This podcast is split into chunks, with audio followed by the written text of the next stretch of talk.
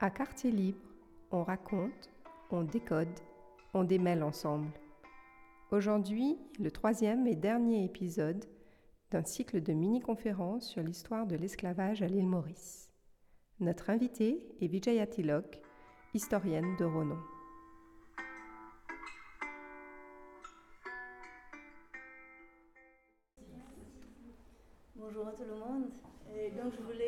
Continuer de la fois dernière, je n'avais pas eu le temps euh, de compléter.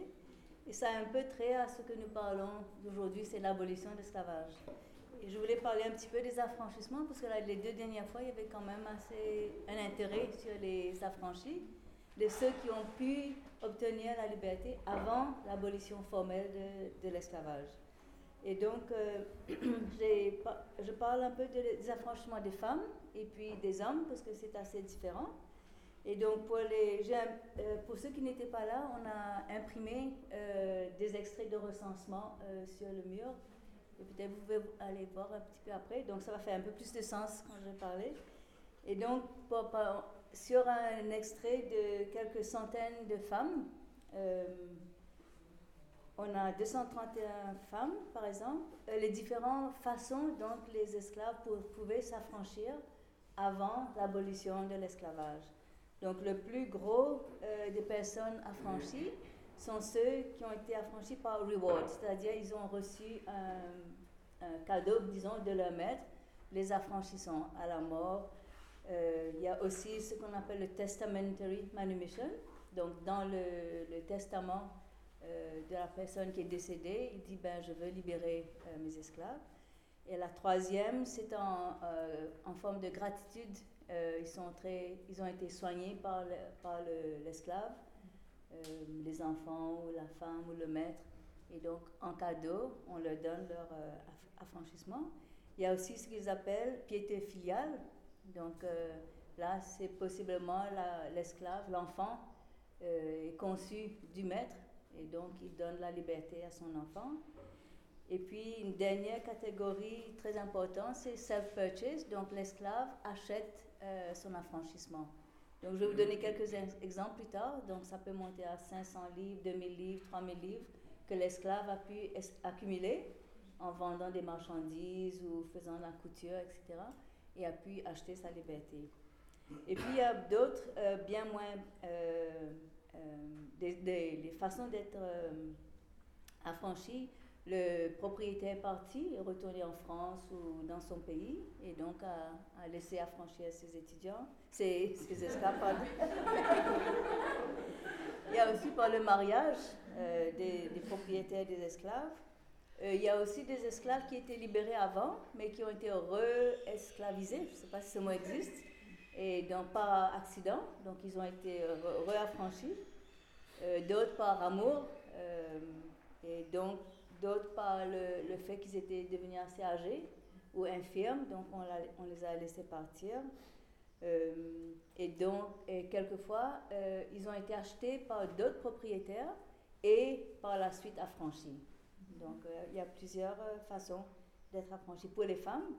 Maintenant, les occupations qui ont mené à l'affranchissement pour les femmes, on a, vous allez voir sur le mur, le, la grosse majorité était couturière, lavandière et repasseuse. On a parlé de ça la dernière fois. Et très peu euh, d'entre eux étaient brodeuses, cangeuses, matelassières et cuisinières. Donc plutôt des ouvrages. De, la plupart sont des ouvrages, disons, à base domestique euh, à la maison.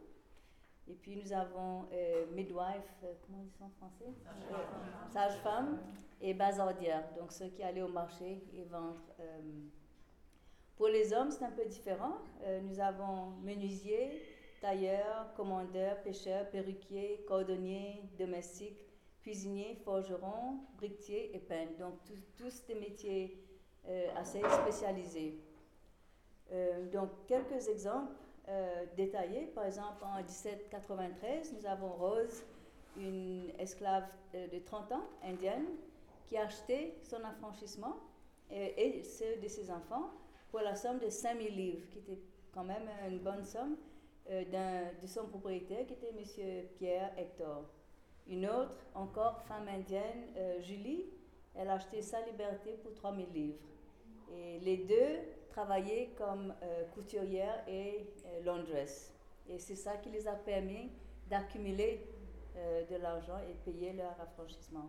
1795, on a une dame malgache, 41 ans, qui a acheté son affranchissement du propriétaire en Gibou. Et lui, c'est un homme, et lui travaillait comme boucher. Et donc avait tous les moyens de, de subsister. Flore, 23 ans, a payé 33 000 livres encore une fois pour l'affranchissement. Euh, on a maintenant les origines ethniques euh, de ces affranchis, c'est ça qui est intéressant?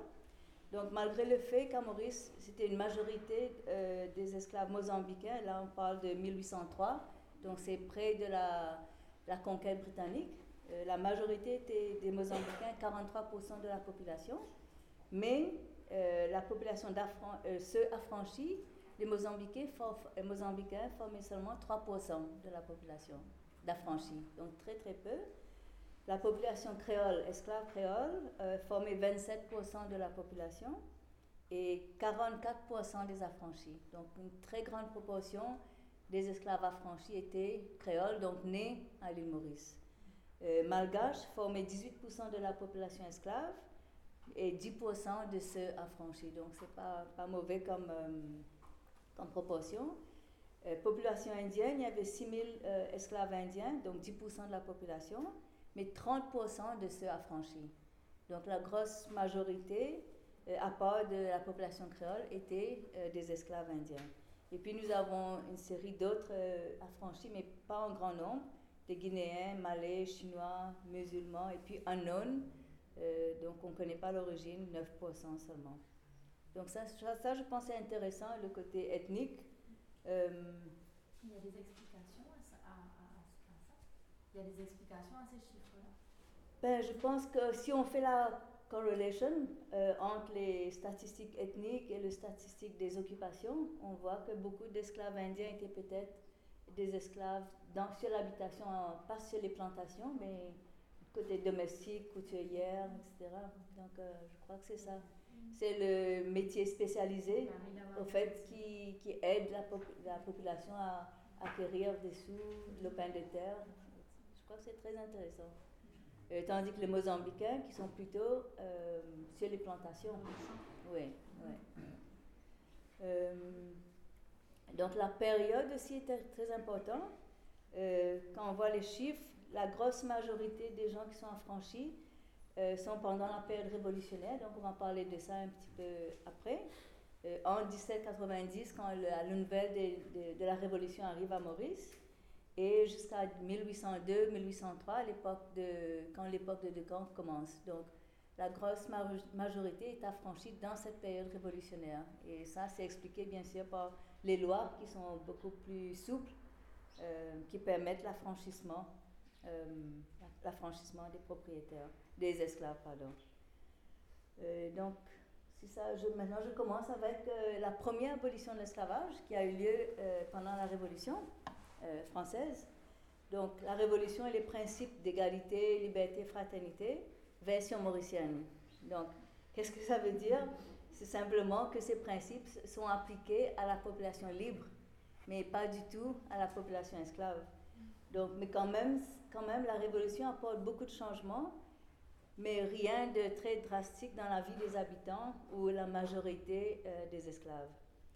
Ce qui est arrivé, par contre, ce n'est pas lié à l'esclavage, mais c'est très intéressant pour montrer l'évolution. On parle beaucoup de mauricianisme en ce temps-ci. C'est l'émergence d'une conscience, si je peux dire nationale, parmi les habitants libres. Euh, qui voyaient les, les, propriétaires d'esclaves et les habitants libres voyaient en la Révolution française une atteinte à leurs mœurs et leurs traditions qu'ils avaient, qui, avaient qui avaient émergé de Maurice. Donc c'est des mœurs et des traditions qui sont très, peut-être pas très, euh, assez différentes des mœurs et des traditions en France. C'est une conscience illoise, disons, une conscience très mauricienne des, traditions, des manière de vivre très différente de ceux des Français en France. Donc nous voyons cette, cette culture émerger, pas seulement la, fois dernière, je parlais du moulin à poudre, le design très mauricien, euh, des, techniques très mauriciennes qui ont été adaptées à Maurice. Et donc c'est cette conscience euh, illoise qui émerge, euh, qui sera fermée pendant cette période. si vous connaissez Claude Vanquet, qui est historien réunionnais, il a parlé d'une c'est une conscience mauricienne qui émerge pour la première fois à Maurice. Et les, les habitants ici se disassocient de le, leur gouvernement français. Et demandent à un certain point qu'ils demandent euh, l'autonomie de la France. Ils ne veulent plus suivre les lois, surtout quand il s'agit de l'abolition de l'esclavage à Maurice. Donc ils réclament l'autonomie et c'est vraiment quelque chose de très euh, important, je pense, si on est en train d'étudier la conscience, euh, l'identité, une identité mauricienne ou nationale. donc la population d'origine française se sent moins français et peut-être plus mauricien ou, ou, illois. Donc, c'est une étape très importante, euh, je pense, pour Maurice. Et maintenant, pour les esclaves, qu'est-ce qui change? Euh, Il semblerait, d'après les rapports de police, qu'il y a des mouvements, de, des petits mouvements de révolte ici et là-bas. Parce que quand même, les esclaves, après autant d'années, certains peuvent lire et écrire, ils écoutent les ajustements, les conversations à table des propriétaires ils sont très conscients de ce, qui se passe en France. Et certains groupes un peu plus motivés euh, commencent à, parler de révolte ou de liberté, etc. Et la police euh, clamp down très fort sur ces, sur ces groupes.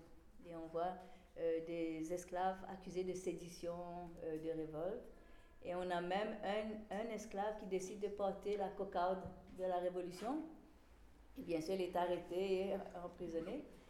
Et il y a aussi des soldats qui s'associent aux esclaves et certains soldats sont arrêtés et emprisonnés pour avoir distribué de la poudre euh, à canon euh, aux esclaves. Donc ils voulaient, ils, essayaient d'inciter les esclaves à se révolter. Donc nous avons des incidents euh, comme ça un peu partout dans l'île, mais rien vraiment de, de conséquent. c'est pas comme par exemple en Haïti où il y avait la révolte de Toussaint Louverture. Rien, rien de ça se passe à Maurice. Parce que nous avons quand même à l'époque une police qui est vraiment très répressive, euh, qui fait la chasse au marron, qui, circule dans les rouilles de Paul-Louis. Euh, donc, pour moi, je, je, diviserai cette période révolutionnaire en deux. On a une première étape avant la, la, nouvelle de l'abolition de l'esclavage dans les colonies françaises.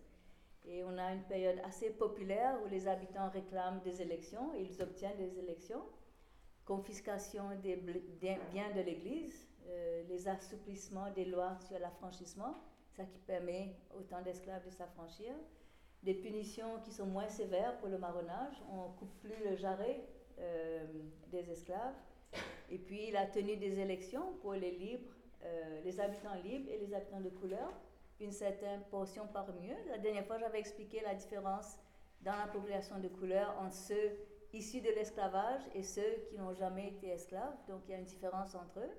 Et ce sont ceux qui, ne sont pas issus de l'esclavage qui ont le droit de voter. Donc ça aussi c'est intéressant. Euh, pas seulement libre, mais aussi les couleurs, mais pas issus de l'esclavage. Euh, la deuxième étape, euh, je pense, arrive avec 1794, l'abolition de l'esclavage dans les colonies, qui est annoncée aussi à Maurice. Et là, on a disons, une, sorte de repossession du pouvoir par les grands euh, négociants de l'époque et qui deviennent aussi petit à petit grands propriétaires d'esclaves. Ils n'étaient pas nécessairement propriétaires d'esclaves au début, mais là on voit euh, l'entrée des, grands négociants. Et je suppose que vous êtes au courant du euh, Baco et Bonnel, l'épisode de Baco et de Bionel. Donc ce sont deux représentants qui viennent de France pour voir comment l'abolition de l'esclavage va avoir lieu à Maurice. Donc immédiatement, il y a une nouvelle de l'arrivée à Maurice. Ils sont littéralement euh, harcelés à Maurice, euh, parce que bien sûr, personne ne veut abolir l'esclavage. Harcelés, ils sont, enfin, il y a des, je crois qu'on a jeté des tomates et des œufs sur eux, on les a insultés. Et ils ont même convaincu euh, le capitaine du bateau ils, ont, ils ont forcé remonter sur le bateau et je ne sais pas comment ils ont forcé le capitaine à les emmener aux Philippines. Donc aussi loin que possible de la France, qu'il n'ait pas imaginez-vous, c'est l'époque euh, des bateaux à voile. Donc le temps des Philippines en France, ça va prendre plusieurs mois, six mois au moins. Donc ils ne voulaient pas que la France, le gouvernement français, sache que les habitants euh, à Maurice avaient fait, ce, avaient fait des guerres pires que les, Baco et Bionel. Et puis il y a aussi la révolte euh, en Haïti qui a semé un peu la terreur et la peur parmi les propriétaires d'esclaves et un peu la paranoïa dans les colonies. Donc il y a toute cette frayeur autour de l'abolition qui a fait que ici et à La Réunion, euh, les propriétaires d'esclaves étaient vraiment, avaient très peur euh, que l'abolition mène à ce qui est arrivé en Haïti. Donc, donc ça, c'est l'épisode, la première, comment dire, attempt à l'abolition de l'esclavage à, Maurice. Et une personne très icône, je pense, qui représente la fin du 18e siècle et un peu la façon dont les gens évoluaient, c'est suppose que vous connaissez le nom de Joseph-François de Cossigny, qui était le propriétaire de Palma. Et je ne me rappelle plus quel historien l'a appelé le créole le plus illustre des mascarins, et c'est entièrement vrai, je pense. Inventeur, chercheur, innovateur. Il était même anti-esclavagiste à l'époque, mais qui devient soudainement pro-esclavagiste. Il voulait même payer les esclaves euh, du gouvernement au début, mais après, avec toute la paranoïa sur l'abolition de l'esclavage, lui aussi change de, point de vue et devient aussi pro-esclavagiste. Donc, c'est vraiment le, représentant typique, je suppose, euh, de cette période. Euh, donc, c'est une, île en évolution qui a quand même commencé à créer sa propre identité, mais n'est pas trop sûr dans quelle direction euh, ils veulent aller. Donc, Cossigny est vraiment quelqu'un de vraiment très intéressant à étudier et j'ai essayé de convaincre ses descendants d'écrire quand même une biographie de lui et de conserver ce qui reste de son domaine à Palma. Euh, on a de belles lithographies de Mulbert qui montrent le domaine. Ce serait bien d'avoir euh, quand même quelques fouilles archéologiques de retrouver, mais là je crois que c'est recouvert de béton. Ils ont, ils sont vendus pour, euh, avec des maisons en béton. Mais c'est très dommage, c'est vraiment quelqu'un de très intéressant à étudier et à comment dire, promouvoir son, tout ce qu'il a fait à Maurice. Euh, donc, troisième euh, volet, c'est euh, avant l'abolition, encore une fois, c'est quand les Anglais prennent l'île en 1810 et ils abolissent la traite, comme on a parlé de ça la dernière fois, mais ils ne viennent pas directement à abolir l'esclavage. Ils veulent essayer à améliorer l'esclavage et dans l'esprit des Britanniques, ils voulaient que les propriétaires, petit à petit, viennent à accepter l'abolition de l'esclavage en améliorant les conditions des esclaves à Maurice. Euh, donc, ce n'est pas seulement Maurice, mais dans les colonies britanniques. Donc, il y a ce qu'ils appellent Amelioration Policies, qui commencent dans les années 1830, euh, donc 4-5 ans avant l'abolition formelle de l'esclavage. Et donc, ces lois sont très mal accueillies dans les colonies britanniques euh, par les propriétaires. Et à Maurice encore plus, parce qu'on avait parlé aussi la dernière fois de l'essor du sucre. Donc en même temps que le sucre est en train, la, canne à sucre est en train d'être cultivée de plus en plus, en même temps vous abolissez la traite, donc manque de main d'œuvre, et vous voulez parler de abolition d'esclavage, ainsi de suite. Donc ça a été ressenti, je pense, particulièrement très dur par l'île Maurice, plus que les, Caraïbes ou les Antilles. Et donc, nous avons toute euh, une campagne contre euh, cette période d'amélioration. Et en quoi consistait l'amélioration? Euh, Par exemple, d'empêcher que les femmes portent des chaînes quand elles sont en train de, tirer les charrettes à Paul-Louis. donc, la vue pour quoi? C'était horrible pour lui. Il dit non, c'est pas possible cette vue est trop horrible à Paul-Louis. Mais c'est vrai que ça se passait ailleurs, dans les autres régions de Maurice. Euh, le poids des fardeaux sur le dos, euh, donc toutes sortes de différentes lois pour améliorer la situation des esclaves à Maurice. réduction des punitions, euh, réduction des heures de travail, paiement des corvées les dimanches, vous êtes au conscient du corvée, donc le travail exigé des esclaves les dimanches, donc François voulait qu'on paye, qu'on paye les esclaves. Donc Nous avons une autre personne icône, c'est Adrien Dépiné, bien sûr. Donc, propriétaire de Belma, avocat, banquier, éditorialiste, beaucoup de talent euh, dans une personne et qui comprend à contre-pied ces, lois et comprend, comprend très bien, beaucoup plus que ceux ici, que les Anglais veulent éventuellement abolir l'esclavage. Donc l'amélioration, c'est une étape vers l'abolition. Donc il crée ce fameux comité colonial euh, des grands propriétaires, blancs et de couleur, pour défendre l'intérêt des colons vis-à-vis le gouvernement britannique. Et en 1832, nous avons un autre épisode qui ressemble à celui de Baco et Bionel. Nous avons euh, le nouveau euh, Attorney General, procureur, John Jeremy, qui vient à Maurice. Et lui est membre de la Société anti-esclavagiste de l'Angleterre, Anti-Abolition, Anti-Slavery Society. Et là aussi, les gens, ça se passe, je crois, 35 ans après, 1790, oui, parce que 35 ans après, 40 ans après. Et donc, c'est la même chose qui se passe. Il est harcelé sur les rues, on l'insulte et, on l'empêche même euh, de prendre serment pour devenir le Attorney General de Maurice. Donc, lui aussi, euh, le gouverneur qui était un peu faible à l'époque, euh, très timide, et donc lui aussi est mis sur le bateau et rapatrié en Angleterre. Donc l'épisode de Baco, euh, et Bionel se répète une fois avec John Jeremy. Mais cette fois-ci, c'était encore plus important parce que nous avons maintenant la canne, euh, le sucre qui domine. Et nous avons les, banquiers qui sont des Anglais, euh, les merchants des Anglais aussi, qui sont à Maurice, qui sont en train de financer une partie de l'industrie sucrière. Et donc, Dépiné et tout le groupe des sucriers euh, font un boycott au fait de l'économie anglaise. Ils refusent de récolter la canne pendant cette année, 1832. Les magasins à Port-Louis sont fermés, les taxes sont non payées, les impôts sont non payés. Donc ça, paralyse vraiment l'économie britannique de Maurice. Donc il n'y a plus de sous qui entrent dans le pays. Et un historien, euh, Burroughs, il a, appelé ça le Planters Rebellion de Maurice de 1832. Ils ont vraiment mis euh, le gouvernement britannique à genoux, puisque rien n'entre dans les coffres du gouvernement. Donc John Jeremy part, et maintenant tout commence, les négociations entre les planteurs, euh, avec Adrien Depiné comme négociateur, et le gouvernement britannique. Et donc il part à Londres plusieurs fois, et c'est vraiment euh, comment dire, un, un échange de négociations pas seulement avec lui, mais aussi avec les propriétaires aux, Antilles, dans toutes les colonies britanniques. Et ce qui se passe, c'est une négociation qui mène à un paiement de compensation euh, aux propriétaires en échange de leur acceptation de l'abolition. Euh, en anglais, ils disent ça horse trading, je ne sais pas comment on le dit en, français.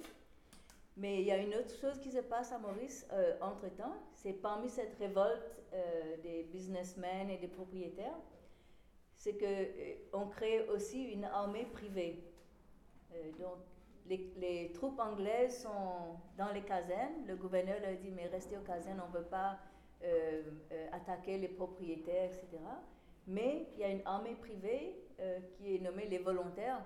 Et c'est eux qui circulent dans les rues de Port-Louis, qui font fermer les, les commerces, qui intimident les habitants, euh, dans les régions aussi, ils ont leur, euh, dans les quartiers, ils ont un commandant et des troupes privées qui font le, qui font le garder la paix euh, dans les régions. Parce que bien sûr, avec tout ce qui se passe, les esclaves aussi sont en tourmente. Ils savent très bien ce qui se passe. Et donc, ce sont cette armée privée qui vraiment garde le contrôle des esclaves et, se substitue dans un sens à l'armée britannique qui est euh, interné aux casernes. Et on parle beaucoup de la citadelle. Pourquoi la citadelle a été construite? C'était justement pour contrecarrer aucune autre rébellion de la population mauricienne à Maurice. Ils ont construit ça après l'abolition de l'esclavage euh, pour qu'il y ait une citadelle très euh, renforcée pour que les gens, les, Britanniques puissent se réfugier en cas de révolte des Mauriciens, si jamais quelque chose de ça arrive. Donc la citadelle a été construite justement pour contrecarrer une révolte mauricienne. C'était pas pour euh, les ennemis euh, en dehors, c'était pour euh, le contrôle interne de sécurité du pays. Alors, donc, D'Épinay fait plusieurs voyages et ils ont accepté l'abolition de l'esclavage et il obtient la compensation pour les propriétaires pour la perte de leurs esclaves qui étaient des biens, comme on a parlé de ça au début. Les esclaves sont des biens meubles, property. Et donc, pour la perte de leur property, il faut que les propriétaires soient compensés pour ça. Donc, comment est calculée la compensation? Donc, j'ai apporté des feuilles. Euh, donc, ils ont divisé, je si vous voulez, j'ai pas fait de copies malheureusement. Ils ont divisé les esclaves en différentes catégories. Donc, ils ont créé un comité de compensation dans chaque colonie, euh, aux Antilles et à Maurice. Et dans chaque comité, ils devaient euh, faire un assessment euh, de la valeur de chaque esclave. Donc, les propriétaires, on leur a demandé de faire un recensement de leurs propres esclaves et d'estimer, div- diviser les esclaves en catégories. Donc, vous allez voir, par exemple, on a des heads, donc les, les plus, euh, ceux qui avaient des métiers spécialisés sont bien sûr les plus prisés, donc ils ont une forte somme qui est attachée à eux. Et puis ça descend, les esclaves de plantation aussi, très importants, eux aussi ils ont une forte somme attachée à eux. Et puis ceux qui étaient enfants, femmes, infirmes, malades, euh, donc eux ils sont plus ou moins au bas de l'échelle. Et ceux qui ont, qui ont ce genre de- d'esclaves ont très peu de compensation. Euh, donc les deux esclaves les plus prisés euh, étaient les esclaves de plantation et les, avec des métiers spécialisés. Euh, donc dans la, je viens de réaliser que, je crois que c'était en 2015, comment le gouvernement britannique a pu financer, ça, ça leur a coûté, je crois, 20 millions de livres sterling. Et donc, c'était une somme énorme. Et à l'époque, euh, ça représentait euh, 40% du budget anglais du gouvernement à l'époque. Donc, impossible pour eux de débourser euh, cette somme. Donc, ce qu'ils ont fait, c'est prendre un emprunt. Et donc, il y avait des investisseurs. Et j'ai réalisé après que c'est seulement en 2015 que le gouvernement britannique a pu payer cette dette. 2015, donc euh, maintenant. Oui, je vous ai envoyé le lien si vous voulez lire. Oui. Donc ça, c'est estimé par le euh, Revenue Service de l'Angleterre, 2015. Et je ne sais pas si vous avez des amis ou des familles en Angleterre qui payent la taxe. C'est le taxpayeur anglais, au fait, qui a payé pour ça, pour la- le remboursement de la dette. Donc imaginez-vous, si vous avez de la famille mauricienne en Angleterre, À qui ils ont prêté l'argent euh, des investisseurs, en- en- ils ont pris un loan, euh, ils ont créé un fonds, euh, Compensation Fund, et les gens ont investi, des industriels, et bien sûr, ils ont eu des cadeaux en échange, euh, des contrats, ainsi de suite. Donc, Les compensations étaient aussi données en dehors de Maurice, aux autres colonies? Oui, toutes les colonies britanniques. 40% de leur budget pour Maurice, ça devait être par Pardon Non, c'est les, le budget britannique, c'est venu. Oui. Toutes les colonies. Oui. Non, non. Oui.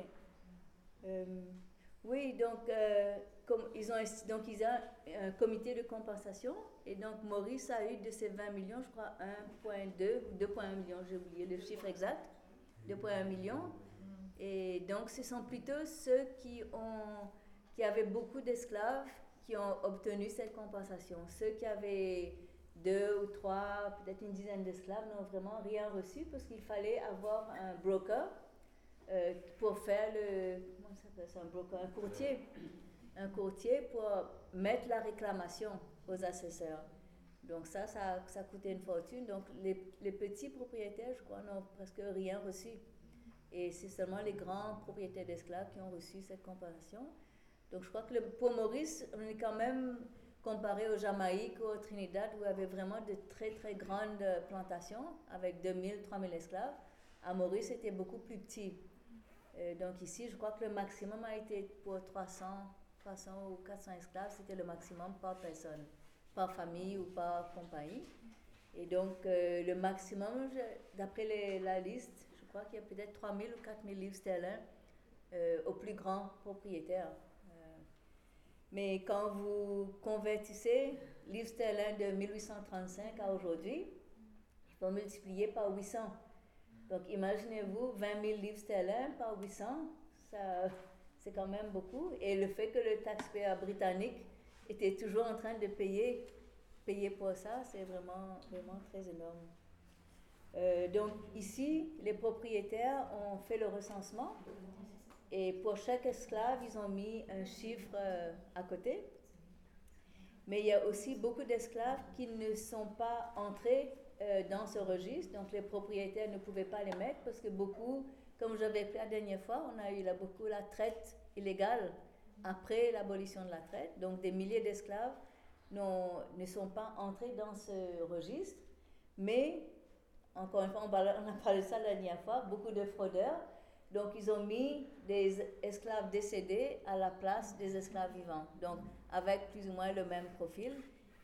Mais je crois que le, gouvernement britannique était assez euh, conscient qu'il y aurait des fraudeurs. Donc, ils ont quand même vérifié tous ces documents. Euh, donc, qu'est-ce qui a été fait? Ah, une dernière chose, euh, la, compensation, la compensation donnée valait seulement 40% de la valeur de l'esclave. Donc, euh, le, propriétaire n'a eu que 40% de la valeur estimée de l'esclave. Et pour l'esclave lui-même, bien sûr, ils n'ont rien reçu. Et à quoi a servi, euh, je, je vois toujours dans les journaux, oui, à quoi a servi la com- compensation? Je vois la MCB être mentionnée plusieurs fois. C'est vrai que la MCB a été bâtie en partie, pas entièrement, par l'argent de la compensation, ceux qui ont euh, investi dans la, MCB. Une partie est allée dans euh, l'établissement de la MCB, mais aussi ça a permis aux propriétaires des établissements d'investir dans des équipements, euh, dans la propriété sucrière, euh, l'achat de la main-d'œuvre, payer la, nouvelle main-d'œuvre qui devait être recrutée, euh, créer des compagnies, parce que nous assistons aussi à beaucoup de, familles qui décident de vendre euh, leur, leur terre et d'autres, avec la crise économique qui arrive, avec la baisse du prix du sucre, nous assistons à tout un, un changement de titre de propriété, les familles qui décident de tout vendre et qui vendent à d'autres, et des compagnies qui sont créées. Donc, c'est, disons, la, euh, comment dire, la transformation de l'industrie sucrière arrive euh, dans cette période, euh, juste après l'abolition de l'esclavage. Donc, certaines propriétés émergent, de nouvelles propriétés émergent et d'autres ferment. Et je crois que c'est très bien décrit dans le livre de Guy Rouillard, euh, Histoire des domaines sucriers, qui malheureusement n'est plus en vente, mais c'est vraiment une mine d'or. Et je crois qu'il a recensé presque tous les domaines sucriers à Maurice, leur histoire du début de l'occupation française jusqu'à 1975, je crois. Donc c'est vraiment un très très beau livre euh, si vous voulez étudier l'histoire de chaque euh, propriété. Euh, donc c'est ça pour la, la- la partie compensation. On va parler un peu maintenant de qu'est-ce qui se passe après l'abolition de l'esclavage. Et donc, le, le fait que, à part de la compensation donnée aux planteurs, les propriétaires obtiennent quelque chose de- d'encore plus important euh, du gouvernement britannique, pas seulement à Maurice, mais dans euh, les autres colonies britanniques, c'est le système de l'apprentissage. Donc, les esclaves, non seulement ne sont pas compensés pour avoir été mis en esclavage pendant toutes ces générations, mais en plus de ça, à l'abolition de l'esclavage, le 1er février 1835, ils ne sont pas libérés. Ils sont soumis à un autre système euh, d'apprentissage, apprenticeship, qui les force à rester avec leur propriétaire et à travailler pendant encore cinq ans.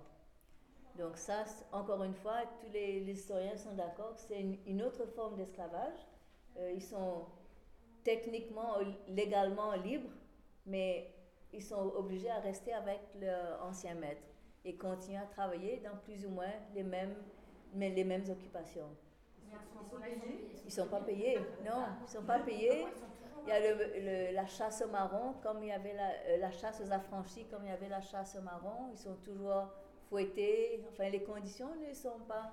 C'était pas le but euh, de l'apprentissage, mais bien sûr, avec les, les idéologies qui ont continué à Maurice et ailleurs, euh, le Anti-Slavery Society réalise, mais c'est vraiment une autre forme de l'esclavage. En anglais, ils ont appelé ça half slave, half free. Vous êtes libre, mais pas vraiment libre.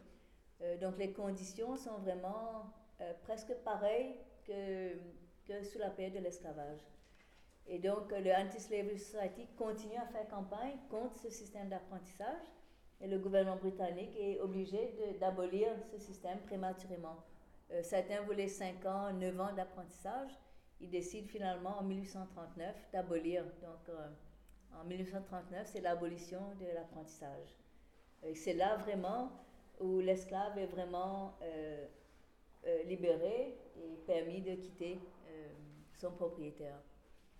Mais pendant ces quatre ans, enfin on va parler de ça peut-être un peu plus tard, mais la fin de, on célèbre beaucoup, on célèbre à Maurice la fin de l'abolition de l'esclavage 1835, mais on dit rarement que l'esclave n'est pas libéré ce jour-là. Il reste avec le propriétaire, il continue les mêmes conditions.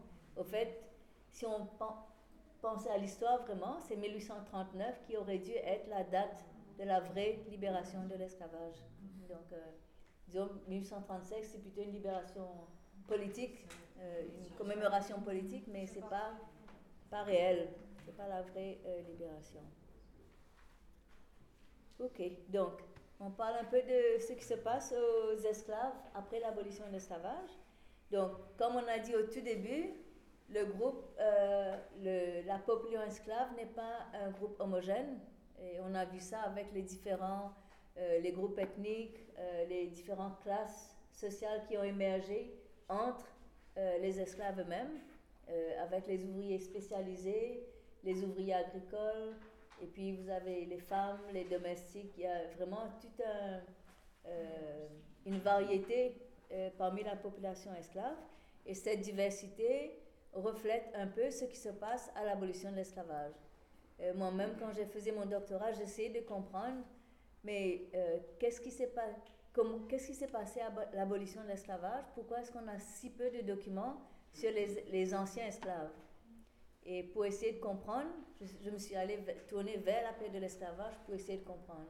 Et c'est cette hétérogénéité qui nous aide à comprendre les différents, les multiples expériences de la population d'anciens esclaves après abolition. Donc tout le monde n'est pas allé euh, s'installer sur les côtes, tout le monde n'est pas devenu pêcheur. Euh, il y a vraiment une très grande variété. Donc il y a beaucoup qui sont restés sur les plantations. Et ceux, ce sont ceux qui sont euh, dans les métiers spécialisés que le, le plantation owner, le pro- propriétaire avait besoin dans le moulin à sucre. Il ne pouvait pas simplement libérer. Et donc ces personnes sont des gens qui sont bien payés. Ok, C'est la hiérarchie, la top dans la hiérarchie de l'esclavage et maintenant la, population d'anciens esclaves. Et donc eux, ils, ils continuent à rester sur la plantation et travailler dans le moulin. Euh, ils sont aussi ceux qui sont nés à Maurice, donc ils sont complètement habitués à Maurice, sont des Mauriciens, euh, donc qui intègrent complètement la hiérarchie euh, dans, sur les plantations et dans, dans la hiérarchie euh, sur la plantation et ça continue jusqu'à aujourd'hui. Euh, il y a des générations qui sont sur les plantations depuis très longtemps, de- des, des métiers qui sont passés de père en fils, qui continuent toujours. Et puis nous avons un autre groupe, les esclaves de plantation. Donc maintenant euh, que l'esclavage est aboli, 1839, beaucoup de ceux qui travaillaient sur la plantation n'ont pas voulu rester. Encore une fois, on a parlé de ça avant. Le régime de cultivation du sucre est vraiment très requiert une, dis- une discipline très forte, pas seulement à Maurice, mais dans d'autres pays. Ça continue encore toujours dans des pays à sucre. Euh, une discipline, euh, des gens qui sont assez dociles. Et comme je vous ai expli- expliqué la dernière fois, beaucoup d'esclaves n'étaient pas d'origine des, esclaves de plantation. Ils avaient d'autres métiers, mais avec l'essor du sucre, ont été forcés à, travailler sur la plantation. Les femmes qui n'étaient pas euh, ori- d'origine travail, euh, travailler sur la plantation, ont été forcés à aller travailler sur la plantation. Donc, cette petite, euh, cette courte période entre 1820, disons, et 30, où ils ont été forcés à aller travailler sur la plantation, pour moi, euh, c'est ça qui a déterminé leur décision de quitter la plantation. Euh, c'est peut-être pas ce qui s'est passé avant, ils étaient peut-être domestiques ou couturières, mais c'est cette petite euh, courte période qui les a vraiment, euh, euh, comment dire, les ont mis complètement euh, le travail de plantation a été quelque chose de travail très haineux qu'il fallait échapper au plus vite aussitôt qu'ils étaient libérés. Donc c'est ce, groupe-là, je pense, qui a vraiment déserté les plantations. Et on parle beaucoup des esclaves, ah, ils ont, été ils ont déserté les plantations, on a dû les remplacer par des immigrants indiens. C'est ce groupe-là, il faut comprendre la décision de quitter les plantations. Ils n'ont pas quitté l'agriculture, ils ont quitté les plantations avec cette discipline euh, très rigoureuse, euh, la paix de leur- de leur- de- des relations avec la famille, les enfants. Et j'ai expliqué la dernière fois, la- beaucoup de ces femmes ont été transportées dans d'autres propriétés, très loin de leur famille. Et c'est cette expérience qui ont vraiment fait euh, vraiment ne pas vouloir voir le propriétaire ou la plantation ou la canne à sucre. Donc ce groupe-là, euh, il y avait environ, je pense, 13 000 femmes, euh, environ, je n'ai pas les chiffres exacts, qui, ont, qui sont sur les plantations. Euh, Peut-être un peu moins, mais ils avaient tous d'autres métiers avant. Euh, et les femmes ne travaillaient pas sur les, les ca- la canne à sucre, la plantation. Mais avec, avec l'essor du sucre, ils ont été forcés. Euh, donc, qu'est-ce qui est arrivé après? Là, encore une fois, c'est une grande euh, question mark, euh, parce qu'on ne sait toujours pas qu'est-ce qui est arrivé à, à ce groupe d'esclaves. Mais on sait que la plupart sont éparpillés autour de l'île. Il y a une grande partie qui voulait vraiment être autonome, et c'est ce groupe qui va vers les régions côtières qui sont à l'époque pas très prisées, qui s'installent le long des côtes, qui font la pêche. La pêche devient euh, l'occupation préférée parce que c'est une occupation autonome. On n'a pas de head, il n'y a personne qui vous donne des ordres, vous êtes libre. Et même si vous vivez une situation précaire, il n'y a, pas a pas d'ordre à recevoir. Et ce qu'ils faisaient, c'est combiner la pêche avec l'agriculture, l'élevage.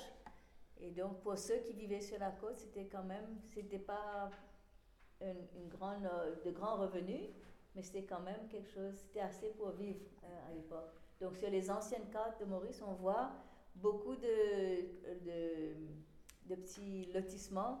On dit village de pêcheurs, on, on met l'occupation de la personne pêcheur, etc. Donc, ça, ça, ça paraît être une autre, euh, une autre avenue pour les anciens esclaves. Mais encore une fois, euh, ça n'a pas encore été vraiment documenté.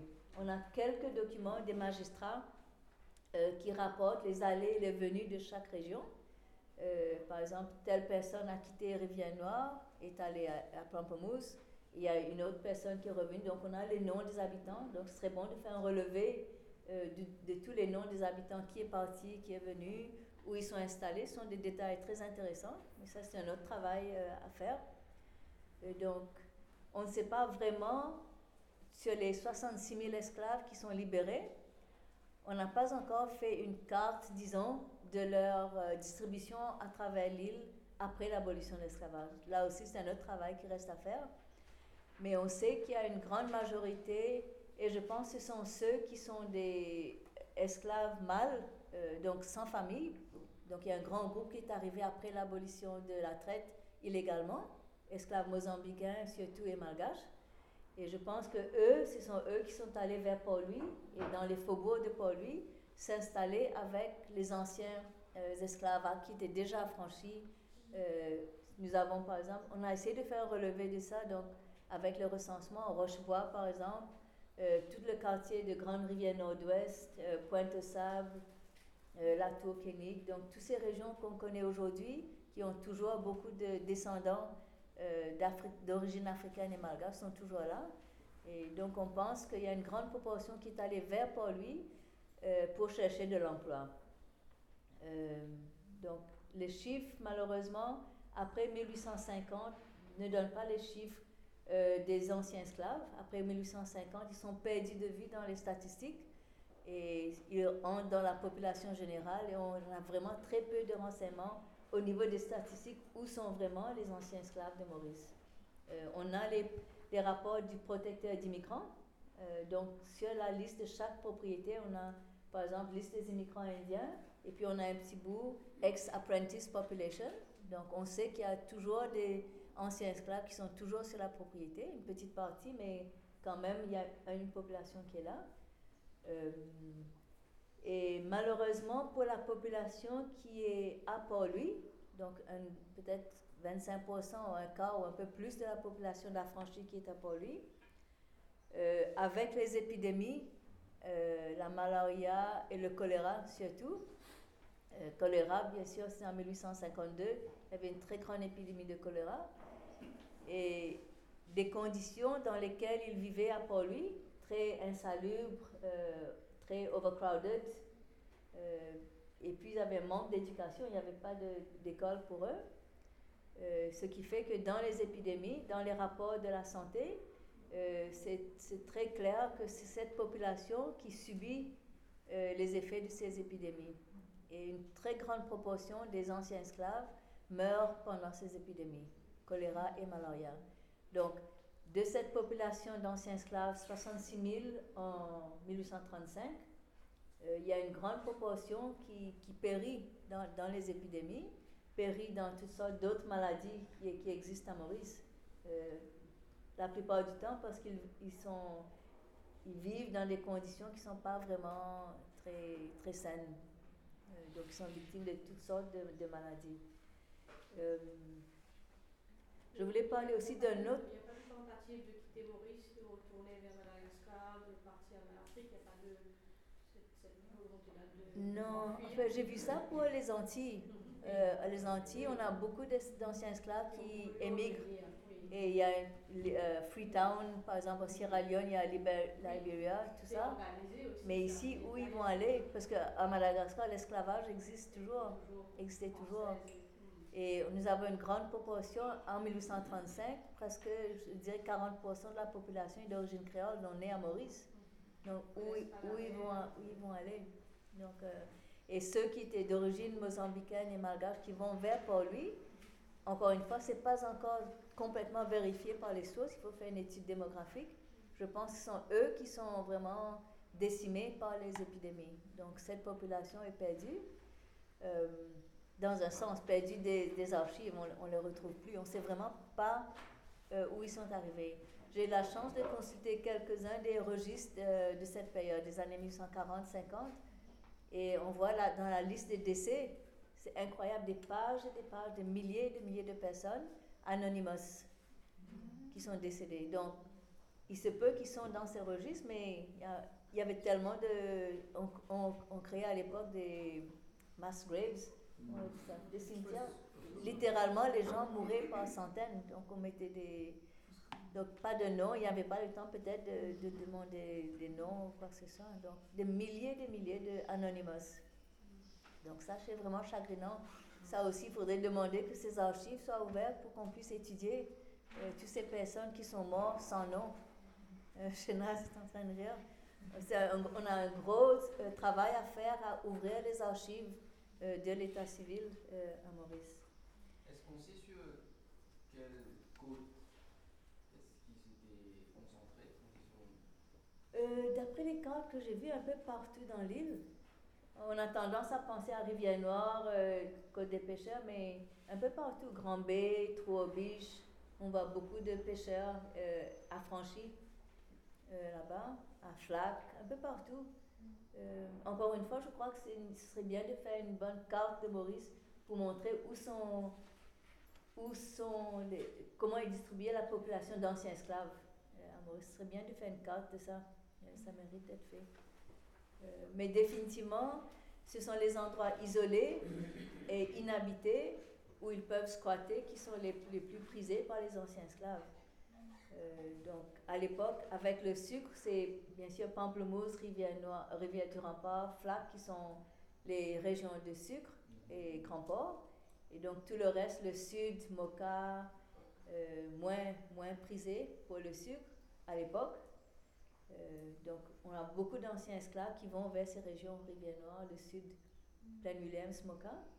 Et il y a un livre de Sidney Selvon, je n'ai pas pu retrouver l'extrait, malheureusement, j'ai perdu le livre, mais il parle d'une population euh, Avaqua, Phoenix, euh, Floréal, d'anciens esclaves euh, qui obtiennent des lopins de terre et qui cultivent des légumes qu'ils vont vendre au marché. Donc ça, c'est une autre catégorie d'esclaves euh, qui ont pu accumuler des sous, qui ont pu acheter des terrains et, faire euh, devenir de petits propriétaires euh, des maraîchers.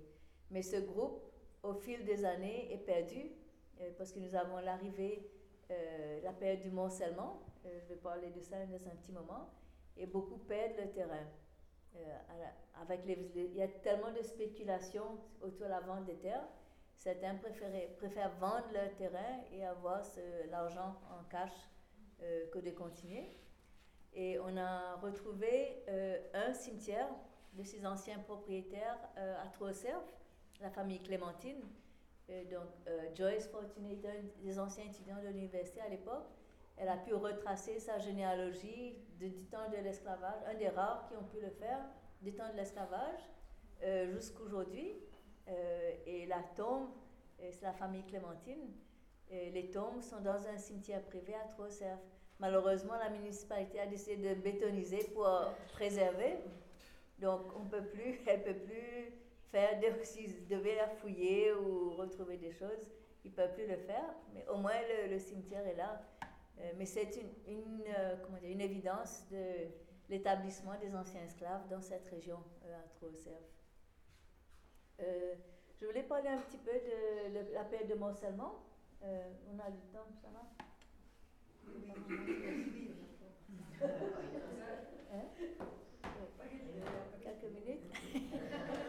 Et donc, euh, euh, Richard Allen, que certains d'en- d'entre vous connaissent, a écrit un très beau livre euh, basé sur des centaines, de milliers de documents d'archives, surtout les actes de notarié. Et donc, il parle de l'acquisition des terres aussi par les anciens esclaves. Donc, il a divisé cette période en deux, ce qu'ils appellent petit morcellement et grand morcellement. Donc, petit morcellement, c'est justement cette période après l'abolition de l'esclavage, disons entre 1840 et 46, une très petite période. Et il parle, il a, euh, il a lu, je crois, des centaines de- d'actes de notariés. Et c'est à la lumière de ça qu'il a parlé de ces petits propriétaires anciens esclaves qui ont obtenu des terrains euh, à Maurice à l'époque. Donc l'i- l'idée que l'esclave a voulu euh, se sauver de la terre est complètement faux. Euh, il voulait se sauver de la plantation, mais pas de l'agriculture. Donc euh, c'est- c'est un mythe, encore une fois, qu'on attend là. Je vois ça régulièrement dans les journaux, euh, où ils ont abandonné la terre. Ils n'ont pas abandonné la terre. Certains, oui, mais pas d'autres. Ils ont voulu continuer à planter et à récolter et à vendre leurs produits euh, au marché. Et puis, il a aussi parlé de la, le grand morcellement. Donc, c'est ça, avec l'essor de l'industrie sucrière, le grand morcellement, c'est avec euh, la crise sucrière, euh, les familles des propriétaires des anciennes plantations de sucre qui décident de consolider les terres. Euh, certains vendent et émigrent, d'autres restent à Maurice mais sans plantation. ils décident de créer les compagnies et c'est ces, ces, compagnies qui deviennent ce que nous avons maintenant malheureusement que 5 ou 4 ou 3 compagnie sucrière, mais à l'époque, il y avait des centaines qui consolident. Euh, et c'est ça la période de morcellement et de centralisation des terres envers des plus grands euh, moulins à sucre. Au lieu de chacun, à l'époque, chacun avait son moulin avec les six esclaves qui travaillaient sur le moulin. Mais au fil des années, ils arrêtent les travaux du moulin, ils continuent seulement avec la canne et ils envoient la canne à un moulin central. Donc c'est ça le travail aussi de Guy Rouillard, domaine sucrier. Il montre vraiment très clairement la centralisation. Et c'est à cette période, euh, je pense que lié à l'histoire des anciens esclaves, cette période de grand morcellement qui fait perdre beaucoup de, de terrain à ces personnes. Euh, avec la spéculation, euh, les ventes des terrains, on voit que euh, le prix des terrains augmente astronomiquement et certains préfèrent peut-être vendre leur terrain que de continuer à, à garder. Ils vont vers Port-Louis trouver de l'emploi ailleurs.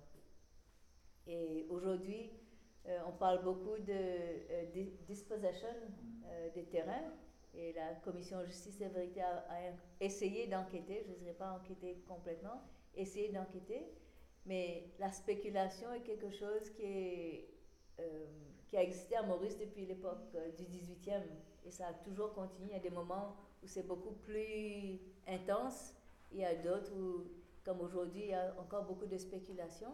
Euh, mais essayer de retrouver euh, beaucoup de familles des descendants d'esclaves aujourd'hui réclament leur terrain. Euh, mais le, problème, c'est que d'essayer de, retrouver l'ascendance. Ils disent oui, mon, mon arrière-grand-père, arrière-grand-mère avait des terrains, mais pour essayer de retrouver les, les, documents, c'est assez difficile. Et comment prouver que l'esclave de l'époque et les descendants sont liés. Donc, encore une fois, les archives doivent être ouvertes, euh, les actes notariés doivent être un peu plus ouverts, ou doivent avoir au moins des généalogistes professionnels pour aider les gens à essayer de retrouver. Et quand la commission a commencé à enquérir sur la paix des terrains, ils ont conclu qu'il n'y a pas d'ethnicité dans la paix des terrains. Euh, des, gens de toutes les catégories sociales ou ethniques à Maurice ont perdu le terrain, les grands comme les petits. Et les raisons sont le greed familial. Euh, à la commission, quelqu'un nous a présenté son acte de décès. Les membres de sa famille avaient concocté un acte de décès et on a, dépossédé cette personne de ses terrains. Euh, donc il y a toutes sortes de fraudes J'espère qu'il n'y a pas trop d'avocats ici. les professions légales ont vraiment utilisé le système, euh, passé dans les loopholes pour aider à cette dépossession euh, des autres. Et on a eu des gens qui sont venus nous dire oui, nous savons que c'est pas moral, mais c'est légal. Ah. donc ça c'est la grande, la grande question comment compenser les gens qui ont perdu leur terrain euh, dans le futur? Euh, c'est vraiment quelque chose de très très complexe et je dirais presque impossible. Presque impossible. Ça va euh, J'allais parler de Paul-Louis et du Père Laval. On a beaucoup parlé du Père Laval récemment. Et on a oublié quelqu'un d'autre qui était très important pour la population d'anciens esclaves, les enfants, et c'est le père, révérend Lebrun. Donc on peut contraster les, deux méthodes de ces deux, prêtres. Euh, Père Laval a beaucoup converti la population d'anciens esclaves et il l'a fait dans une période qui était très très euh, traumatique pour les anciens esclaves. C'était la période de la choléra euh, et les épidémies. Et beaucoup d'entre eux portaient des, talismans malgaches ou mozambicains pour se protéger contre ces épidémies et ces maladies. Et donc, euh, bien sûr, ça n'a pas vraiment aidé. Et donc, euh, tous ces, on a beaucoup aidé, euh, le Père Laval peut-être a aidé à assouplir ou à améliorer la condition morale des gens. Mais en contraste, nous avons Révérend Lebrun qui, lui, a, commencé à apprendre à lire, à écrire, à ouvrir des écoles libres. C'est donc, c'est le premier, la première personne qui a ouvert des écoles libres à Maurice. Donc je crois qu'on l'appelle la porte de l'éducation gratuite à Maurice. Euh, lui a enseigné à lire et à écrire et c'est les enfants de ces esclaves qui ont été éduqués, Rémi Ollier est un parmi eux.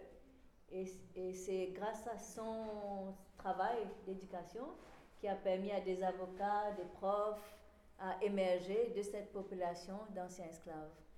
Donc, euh, encore une fois, c'est un autre aspect de ce qui se passe après l'abolition de l'esclavage.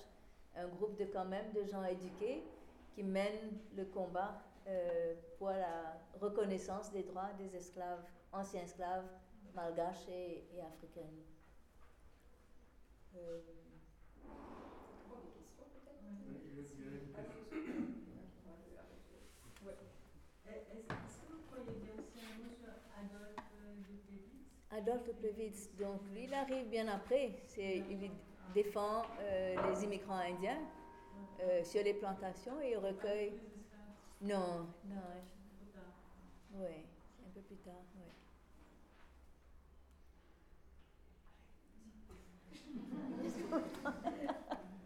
Euh, Est-ce que vous pouvez parler un peu de la loi de prescription? La loi de prescription. Euh, oui, Euh, les gens peuvent prescrire un terrain.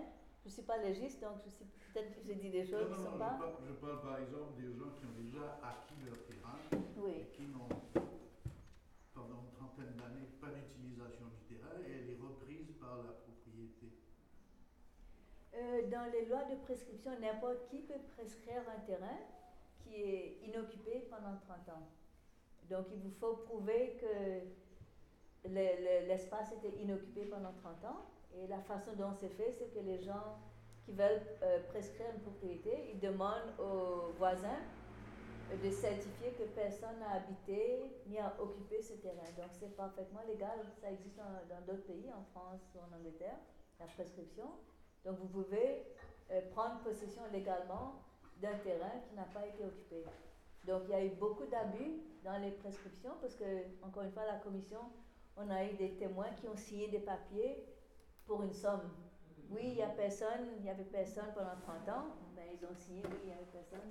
Et quand on les a confrontés, ils disent oui, mais on nous a payé, on leur a demandé de lire, certains ne pouvaient pas lire, mais ils ont signé. Et donc, quand on a questionné les avoués, ils ont dit oui, mais c'est légal, ils ont signé, on les a payés 500 Et roupies. le c'est délai tout. est de 30 ans? Ou 30 ans, oui. 30 ans Oui, oui. Et il y a eu un abus, et ce qu'on a découvert aussi, c'est qu'il y a un registre des prescriptions qui était à l'époque, en 2009-2010, c'était manuel.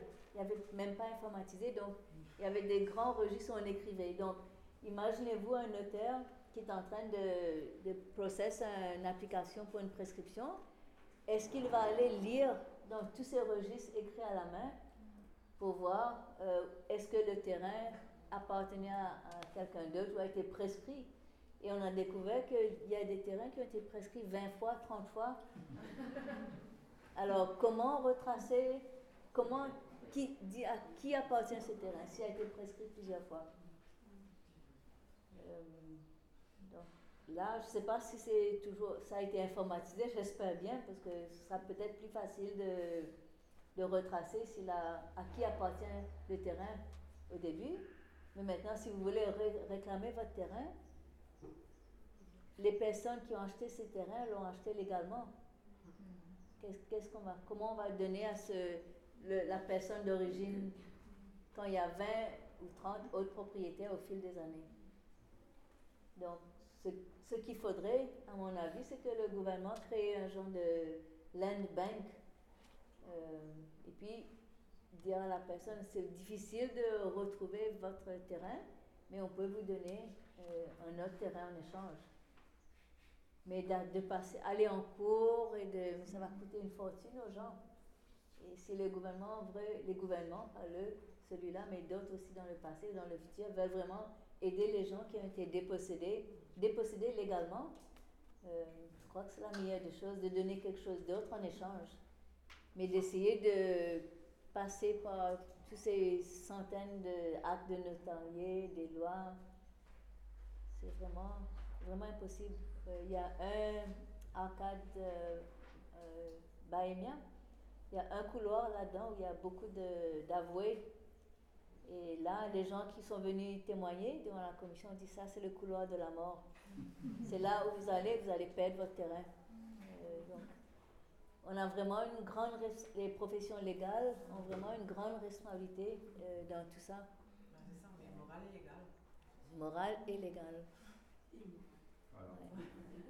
pendant l'époque euh, de février 35 jusqu'à 39, Oui, je crois qu'on a eu des, des gens qui ont fait des demandes et ont payé pour être affranchis Oui, malgré qu'ils oui. étaient libres. oui, Mais ils n'ont jamais été remboursés après.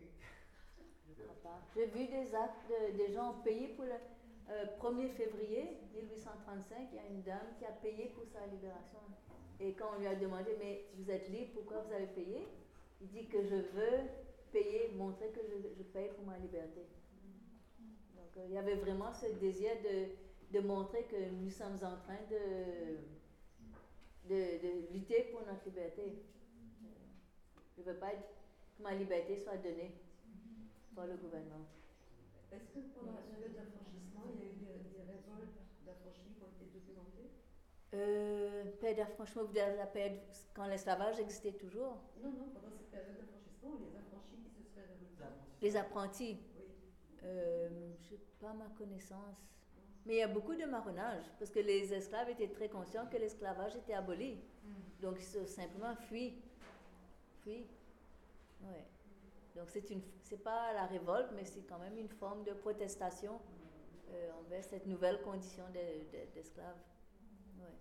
Il y a eu des études faites dessus aussi L'apprentissement, il y a un seul, je crois, euh, euh, Guéraud de La Réunion, un historien de La Réunion, qui a travaillé là-dessus.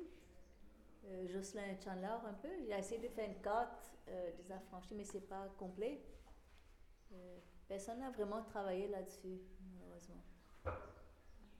Est-ce qu'ils ont retrouvé d'autres cimetières à part celui de la famille Clémentine? Euh, oui, il y a- il y, a plusieurs familles privées. Au fait, il y a des, la, la famille Jeannot, par exemple, femme euh, de couleur à Albion. Médine, c'est la propriété de Médine, C'est pas c'est Albion, là. pas Albion. Albion, Albion, oui. ouais. ouais. Il y a plusieurs familles euh, propriétaires, familles privées. Je dois, il doit y avoir beaucoup d'autres, mais qui sont couverts de cannes en ce moment. Les familles, peut-être, pas, ne sont même pas conscientes de leurs origines. Euh, donc, pour étudier l'histoire de- des anciens esclaves, je pense qu'il faut vraiment faire des études généalogiques et encourager les gens à écrire l'histoire de leur famille. Je crois qu'à travers le recensement d'aujourd'hui jusqu'en 1835, on peut vraiment retrouver des choses en parlant aux gens. Euh, L'histoire orale est vraiment très importante. Orale et puis avec les états civils et les actes notariés, mettre tout ça ensemble, ce serait vraiment intéressant de faire ça. Et nous avons quelques-uns qui ont fait à travers l'ADN. Euh, ils ont pu retracer, disons, les origines euh, ethniques, disons. Euh, et il y a au moins, enfin je connais moi personnellement, au moins une dizaine de familles qui sont en train d'essayer d'écrire un livre euh, sur leur propre famille. Ça c'est très bien. Ouais. Mais, mais vous avez parlé, parlé de la banque commerciale en 1938, mais ce sont les négociants britanniques Oui. majoritaires. C'était les Euh, shareholders, je c'était n'ai pas eux. Les noms devant moi, mais il y a une partie mauricienne, une partie britannique. Je sais, il y a Blight euh, qui était dedans, mais je crois il y a comme shareholders, il n'y a que deux, deux franco-mauriciens qui Bon, existent oui, toujours. Mais oui. sinon, c'était Anglais. c'était anglais. Oui, oui. anglais. Mais c'est les Anglais, les négociants britanniques qui sont venus à Maurice. Mais après, ils sont repartis. Euh, avec la crise en 1848, les négociants britanniques partent et ils laissent tout euh, aux Mauriciens.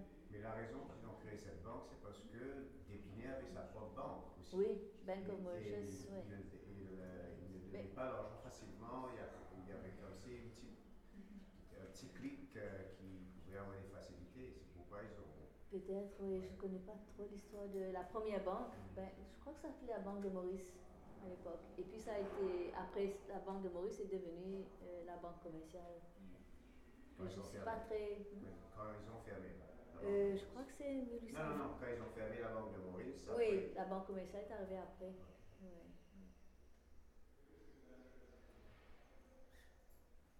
Silence. Après Chenaz, une question.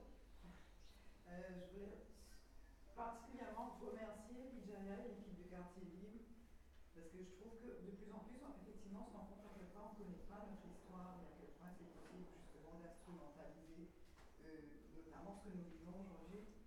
Euh, tu as fait référence à cette étude euh, d'un chercheur de Harvard en 2018 qui révèle effectivement que jusqu'en 2015, euh, les taxpayers britanniques a payé Oui. cette compensation. Ils avaient pris notamment des emprunts avec les Rothschild pour, Oui, pour- pour oui. payer la compensation. Donc ça montre bien que l'esclavage, c'est quelque chose, quand on nous dit, c'est quelque chose du passé. C'est pas du tout du passé. Oui, oui. C'est juste là, Oui, euh, économiquement et puis socialement aussi dans notre construction. Et, et euh, ben, moi j'ai eu la chance là, l'année dernière de faire un, confidence aux archives départementales de la Réunion. Et c'est absolument fascinant. On s'est Oui. d'ailleurs déjà. Euh, la façon dont ils euh, conservent, dont ils euh, numérisent, dont ils rendent accessible. Tous les mardis, il y a une société de généalogie qui est là. Oui. Et n'importe qui peut venir? Et dire voilà, je veux rechercher. Et ils aident les gens à rechercher. ils, ont, ils ont mis énormément de choses sur Internet. Vous pouvez aller n'importe où vous êtes dans le monde. Oui, oui. Et je trouve qu'à on a archive énorme. On devrait créer un institut de généalogie. commencer à tout Ouais. ça. Et je pense que c'est extrêmement important déjà que l'accès aux archives du MGA et l'accès même aux archives, parce que même les autres archives, les archives plus Pas générales, très entre accessible. guillemets, ouais. pas assez accessible. Maintenant, il faut, il faut être de la fa- pouvoir prouver qu'on est de la famille de Oui, la personne pour ouais. pouvoir faire des recherches. Donc, par exemple, moi, je voulais faire des recherches sur Nyama ici, je ne peux pas. Comment est-ce que je peux prouver que je suis de la famille de Nyama si tu- Même si j'étais de sa famille, il faut que je puisse faire des recherches pour pouvoir prouver que je suis de sa famille. Et si je ne suis pas de sa famille, je n'ai pas le droit de faire des recherches sur elle. Alors pour moi, c'est ma famille, c'est mon pays, c'est mon- la population. De toute façon, c'est ma famille. Et je pense qu'il y a un moment où il va falloir qu'on prenne les choses en main. Euh, D'abord, je pense qu'il ne faut pas qu'on fasse circuler une pétition et deuxièmement, qu'on mette une action en cours euh, pour que l'accès à ces archives ne nous soit pas refusé parce que c'est notre histoire et que nous avons le droit de d'y avoir accès. Ouais. Euh, je pense que ça, ce sera une, ac- ce sera une action qui sera importante de, Il y a, de il y fédérer, a- en fait. il y a deux ou trois associations privées de généalogie.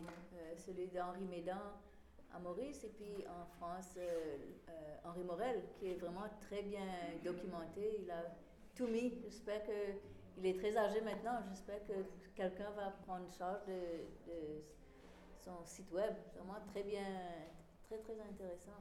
Mais c'est vrai, on n'a pas de structure ici pour aider les gens. Ça serait bien. Aux archives, ils auraient pu train des généalogistes et aider des gens, mais quand, vous- quand les gens vont là-bas, c'est vraiment une attitude pas très accueillante, euh, malheureusement. Mais, on- mais c'est difficile pour eux. De, ils ont tellement l'habitude de travailler entre 9h et 3h. À 2h30, ils sont déjà en train de. J'espère qu'il n'y a personne des enfants ici. 2h30, ils sont en train déjà de pack. euh, mes étudiants ont toutes sortes de problèmes. 2h30, on dit allez, allez. C'est purement administratif ou il y a, une- il y a un, un problème politique derrière? Non, c'est la tradition mauricienne de venir à 9h, qu'on ouvre le. le- Non, pas mauricien. le- Une certaine. Pas mauricien. c'est la fonction publique, quelquefois, qui est vraiment très.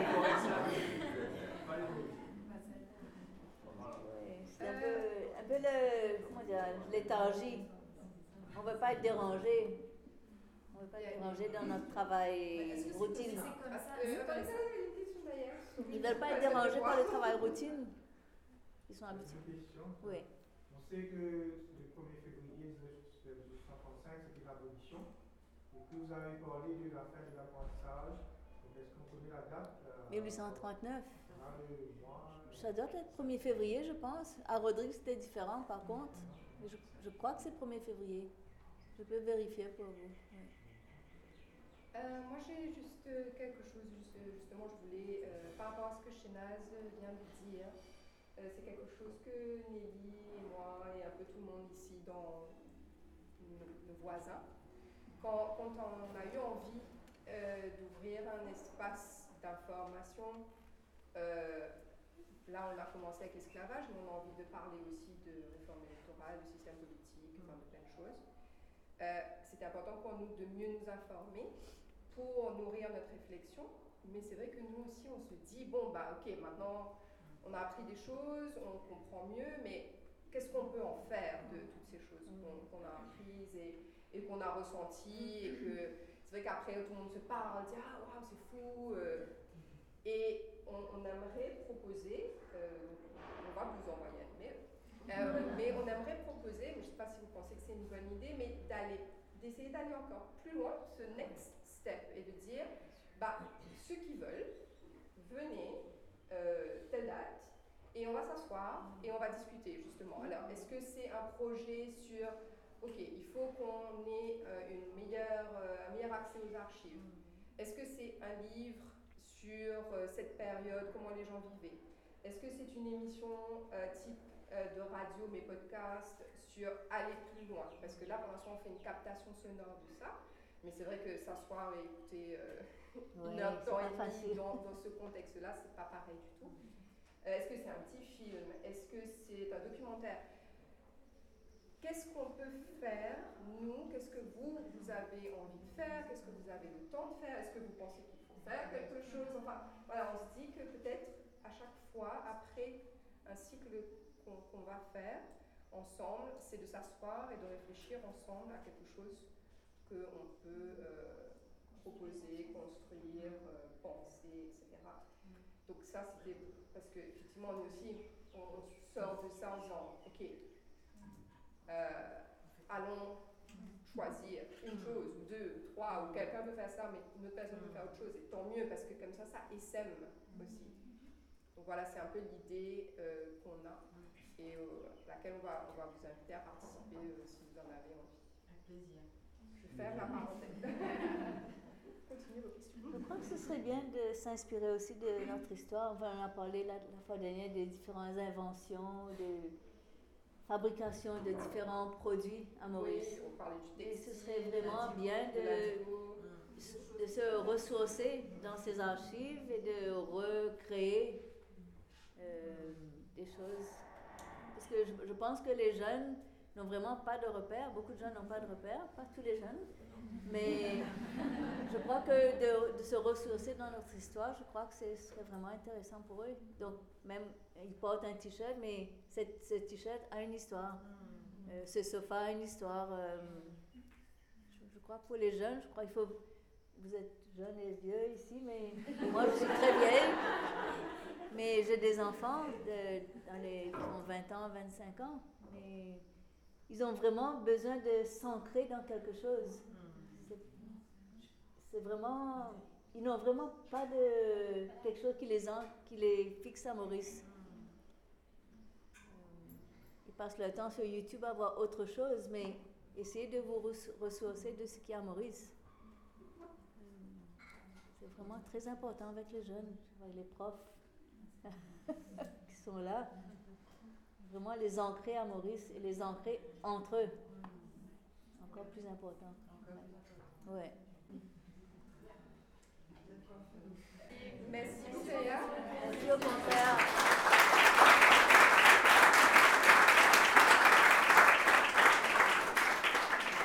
Merci à vous. Ce podcast a été produit par Quartier Libre avec à la prise de son et montage Shakti Kalikan et Daniela Bastien pour la musique du générique.